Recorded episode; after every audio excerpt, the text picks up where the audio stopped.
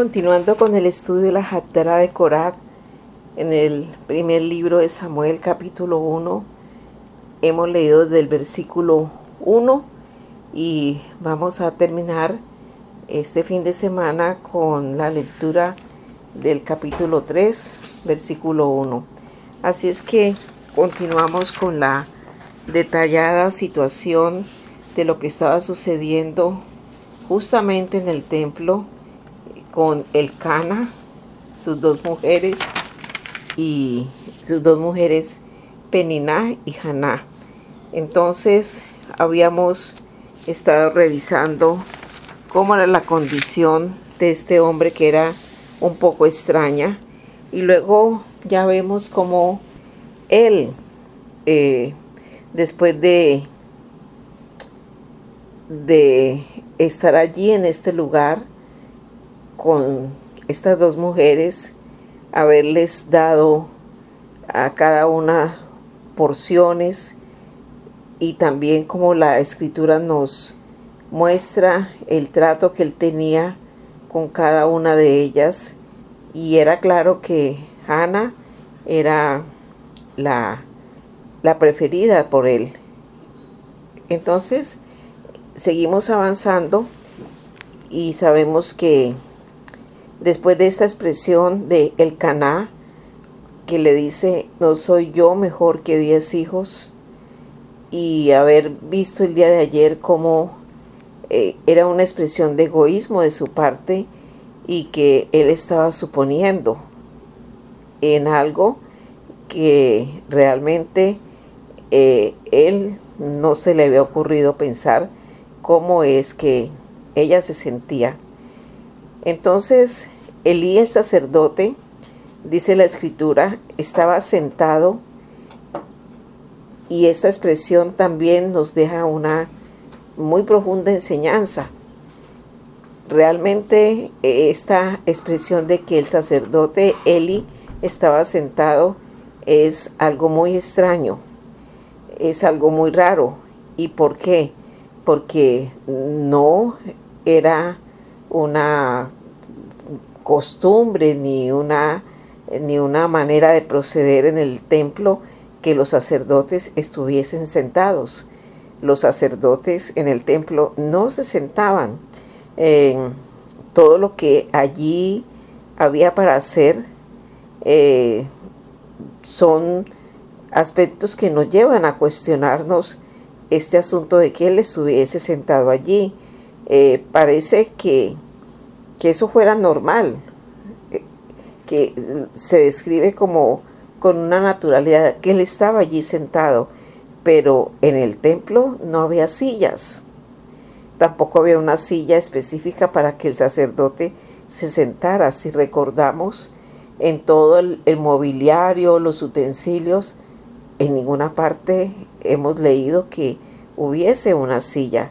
Entonces, aunque parece como normal que la escritura diga que él estaba allí sentado, también es muy extraño que diga eso porque realmente eh, donde él estaba era en el lugar llamado de, la Mesusá, en el arco, en el marco de la puerta donde están las bisagras, es ahí es donde se coloca la Mesusá y allí es donde él estaba sentado y las puertas eran, podemos imaginarlas, eran puertas como de dos hojas y las puertas estaban en el templo, a la entrada.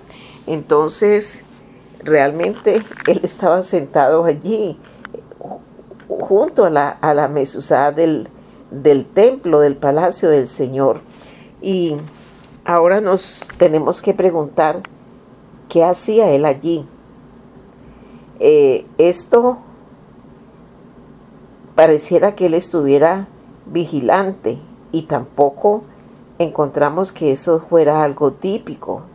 Eh, mm, también nos lleva a pensar que pareciera que allí en el templo no estaba pasando nada. Es como si nadie llegara. No había actividad y el templo es un lugar, era un lugar de, actividad continua. Eh, pero aquí parece que al estar él sentado, pues es como si no tuviera nada que hacer. Y en medio de este contexto, entonces dice la escritura que allí estaba Hannah y estaba con otras características muy significativas. Ella estaba con amargura, ella trajo amargura en su garganta, en su ser. Ella lloraba y oraba y ella expresaba a Achen y tú no le das a tu sierva simiente de hombre. Y sucedía que en la medida que ella tenía este tipo de expresiones, también ella abundaba en oración. Y aquí vamos a, a tener una enseñanza y una aclaración muy precisa acerca de la oración. Recordemos cuál es el contexto correcto de lo que es orar, porque aquí es muy importante que tengamos claro y corrijamos muchos errores que por no conocer este contexto hemos cometido durante mucho tiempo en expresiones, en, manejos acerca de la oración. Lo primero que necesitamos entender es que orar significa entrar en un juicio con Hachem. Eso es orar. Eh, seguramente durante mucho tiempo hemos escuchado la expresión, no es que orar es hablar con Dios, pero realmente lo correcto es orar significa entrar en un juicio con Hachem, con Dios. Y cuando entro en un juicio es entrar y decirle, no es normal lo que me está sucediendo, estoy pasando por esta situación, algo está sucediendo y ser muy explícito en lo que está sucediendo porque es así cuando se entra en un juicio. Seguramente algunos de nosotros hemos estado en un juicio, hemos sido parte de un juicio, o es posible que nunca hemos estado en un juicio, pero eh, suceden cosas que son eh, muy claras. En un juicio, en primer lugar, quien está allí en el juicio se tiene que someter a lo que allí se hace. Eh, está, está sometido, no está allí para hacer lo que quiera, ni menos hablar lo que quiera, y, tendrá que estar sometido a los delineamientos de, del juicio que se va a llevar. Eh, el que está en juicio, lo primero que tiene que hacer es confesar sus delitos. Si ha sido convocado a un juicio, él, él tiene que confesar sus delitos. También él tiene que aceptar cargos, cargos que le han sido impuestos. Él eh, tiene que darse cuenta de cómo la justicia obra y también cómo la justicia obra a su favor o en contra. También él, el libre allí para implorar piedad, para pedir perdón, para ser absuelto. Eh, y por eso Hannah eh, dice que ella estaba allí para porque sentía la necesidad de entrar a confesar algo. Mm, nosotros, la gran mayoría, y en muchos casos, nos han enseñado conceptos de la oración que no están en lo, en lo correcto ni en lo que realmente es la oración. Eh, hemos creído durante mucho tiempo que la oración tiene poder y que tenemos que orar con mucho poder y que hay poder en la oración para que las cosas sucedan y realmente la escritura en qué parte dice que la oración tiene poder y que eh, las cosas van a suceder por el poder de la oración. No dice eso así. El poder es de Dios, única y exclusivamente. El Salmo dice, lo he escuchado varias veces, que el poder es única y exclusivamente de Dios. Tengamos claro esto, no soy yo el que voy a lograr las cosas por multiplicar el orar. Y es lo que continuamente uno escucha, tenemos que orar, oremos más, hay que orar por esta situación. Em, eh, hemos orado muy poquito, es que nos falta orar más. Realmente no es por multiplicar la oración y las palabras que Hachén me va a escuchar. Y esto, esto es, es muy fuerte eh, entenderlo de la manera correcta. Tal vez no sea fácil entenderlo de la manera correcta. Eso lo dijo Yehoshua.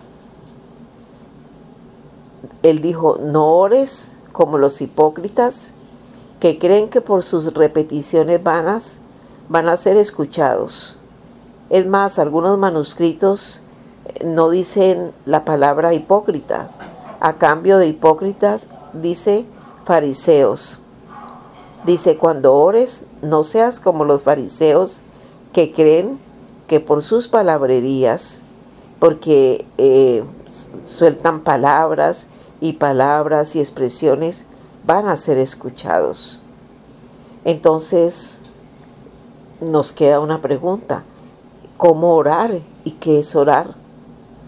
Realmente lo que cada uno de nosotros tenemos que hacer es confesar aquello que en nosotros puede estar representando un obstáculo para que Dios derrame sobre nosotros su voluntad. Entonces, ¿qué es orar? Orar es entrar en un juicio con Achén, donde yo lo que tengo que hacer es confesar todo aquello que pueda estar representando un obstáculo para que Dios derrame sobre mí su voluntad. La pregunta será que Dios no quiere darle la comida a sus hijos. ¿Será que Dios no va a querer darle lo que necesita su hijo? Su hija que, que viene a juicio con él.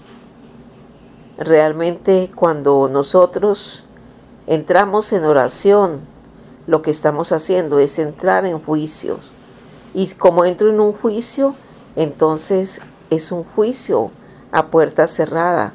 Por eso la escritura dice, cuando tú ores y especifica cómo, tienes que cerrar la puerta, entrar en lo secreto. Por eso la oración la hemos desvirtuado mucho algunas veces al convertirla en algo así como si fuera un show extraordinario, para lograr oraciones y entre más se alce la voz o se cambie el tono de voz o se tomen expresiones de llantos y cosas extremas, eh, pensamos que esa oración es más espiritual y por consiguiente es, mm, es mucho más posible que después de orar de esa manera Dios responda. No, la escritura no dice eso no es por largas oraciones y por orar y orar y orar más que las cosas van a suceder. Eh, una cosa es cuando nos reunimos comunitariamente y clamamos. Eh, realmente eh, lo que estamos en ese momento es bendiciendo el nombre de Achén. Lo que estamos haciendo es implorando que Él incline su oído a ciertas necesidades o situaciones congregacionales, pero no estamos para decirle lo que tiene que hacer.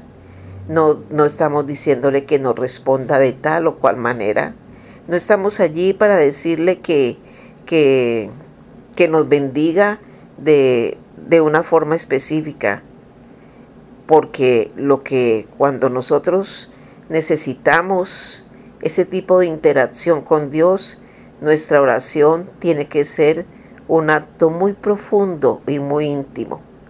Muchas veces para mm, hacer parte de una oración eh, colocamos manitas orando o colocamos estoy orando y, y desafortunadamente algunas veces aunque coloquemos simbolitos o digamos vamos a orar y le digamos a otros, oremos por esta situación, es posible que no lo hagamos. Entonces, no es eso, no es ese el sentido de entrar en un, en un juicio, ni tampoco es un acto profundo e íntimo eh, con, Dios. Realmente, cuando yo estoy allí en lo secreto, nadie tiene por qué oírme. La gente que no ha entendido esto, tal vez muchos de nosotros que no lo hemos entendido, piensa entonces que orar es mm, tener palabras bonitas, pomposas, como elaborar nuestra oración en la mente y se nos olvida que el asunto de la oración realmente es algo secreto. Eh, por eso uno escucha expresiones de personas que dicen, ah, es que no sé orar, no sé cómo orar. Y otras personas dicen, ay, cómo me gusta su oración, cómo ora de bonito. Entonces, no, eso, esas no son expresiones escriturales. Porque la verdad es que la oración, esa oración en la que me presento en un juicio con Hachén, con Hachén, lo que voy a hacer es confesar. Y si lo que voy a hacer es confesar, ¿cómo lo voy a hacer públicamente? Entonces, volviendo a la situación de Haná, ella multiplica el clamor y Elí estaba observando su boca, pero también ella es posible que estaba diciendo cosas íntimas, pero él estaba observándola como si estuviera guardando su boca en lo que ella iba a decir. Entonces, esto nos lleva a reflexionar en que muchas veces la oración se puede convertir en una especie de morbo al orar. A veces eh, se dicen cosas y se dan a conocer cosas que no hay por qué darlas a conocer en públicos, en público porque son únicamente para lo secreto.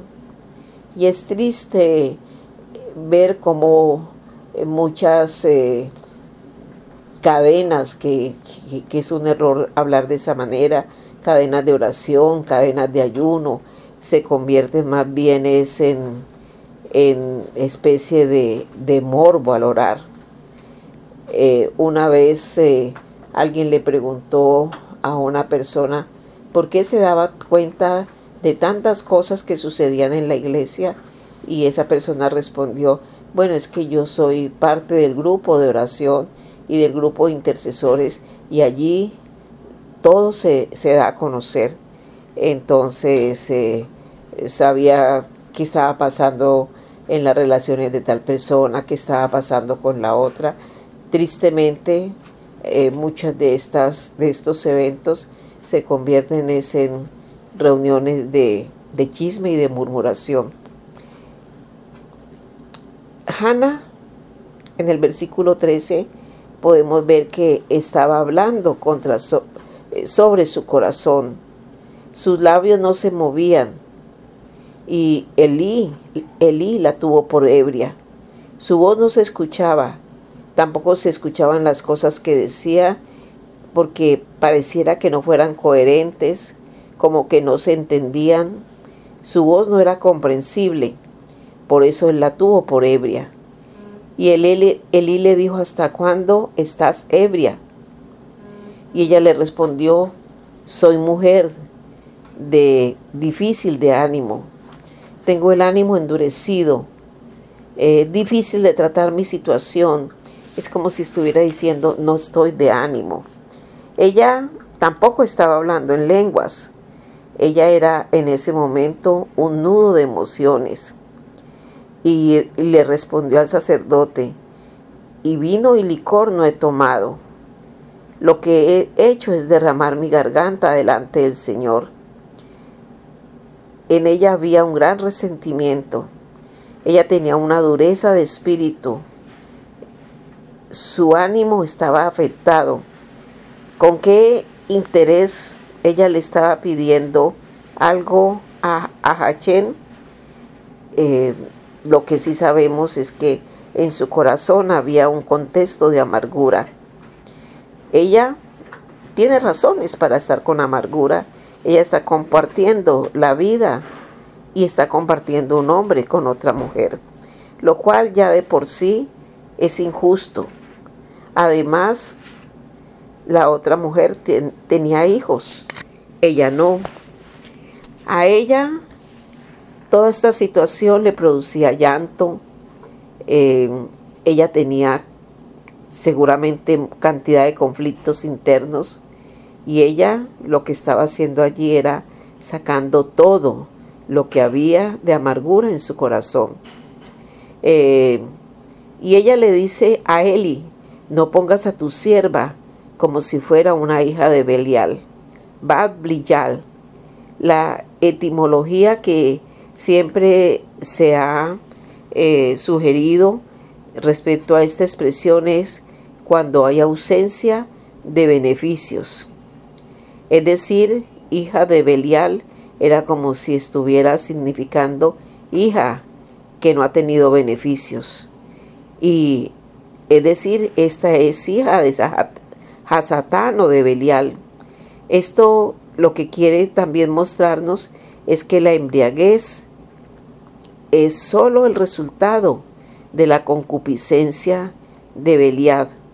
Las cosas incoherentes, esto es muy, muy profundo, todo lo que es incoherente, todo lo que produce embriaguez, todo lo que produce este tipo de conductas son propias de Belial. Y por eso cualquiera que se enoja, cualquiera que llena su ser de concupiscencia, de amargura, ¿qué decir de aquel que llena su corazón de amargura contra su hermano, cuando llama a otros como incrédulos, rebeldes, contumaces, y le trate como si fuera de lo peor? Todas esas obras son productos de Belial. Y esto, esto nos lleva a, revisar muchas de nuestras conductas que a veces creemos que, que son realmente, las tratamos livianamente y, podemos continuar con este tipo de cosas guardadas en nuestro corazón. La escritura dice que Yehoshua crecía en gracia y sabiduría la pregunta es, ¿quién es una persona sabia? Y la, la respuesta, la, la definición es muy, muy precisa. Es el que captura su espíritu. Es el que, es el que controla, el que logra dominar, capturar sus propios instintos. Eso es la sabiduría. ¿Quién es una persona sabia? La que logra capturar. Capturar es tener sometido, sus propios instintos y su espíritu sometido. Por eso la escritura nos enfatiza, guarda tus labios del mal y tu lengua de hablar impíamente, de hablar de manera inadecuada. También nos dice, apártate del, del daño, apártate de dañar el, el corazón. En estos días hablábamos cómo lo malo es dañar la identidad, la naturaleza de algo. Eso es malo. Eso es hacer maldad. La escritura nos dice, busca la paz y haz el bien. Habla, hablar cosas fuertes contra alguien, aunque sea en contra de nosotros mismos, es asunto de Belial. Y mm, nosotros tenemos que pedirle a Dios eh, estas, estas bendiciones de actuar con sabiduría, actuar con un corazón libre y por eso requerimos venir en juicio delante de la presencia de Hachén y confesar en lo secreto, en lo privado, más que convertirnos en personas religiosas de oraciones públicas, de palabrería, eh, de manifestaciones emocionales, de imprudencias al orar, decir cosas que, que no estamos llamadas a decir. Así es que creo que esta porción escritural a través de la oración eh, de Haná nos deja muchas enseñanzas.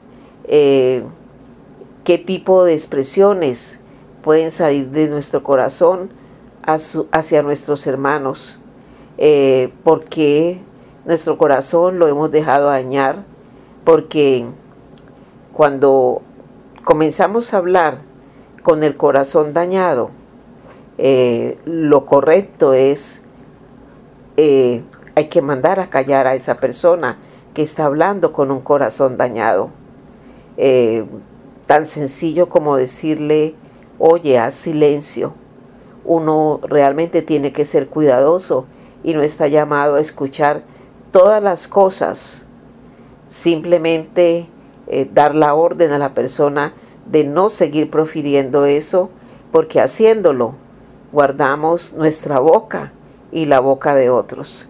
Profunda y maravillosa enseñanza quiera el Rúa por su inmenso celo por nosotros darnos hoy una lección muy especial, muy significativa en este asunto tan importante en nuestra vida como es la oración. Shalom.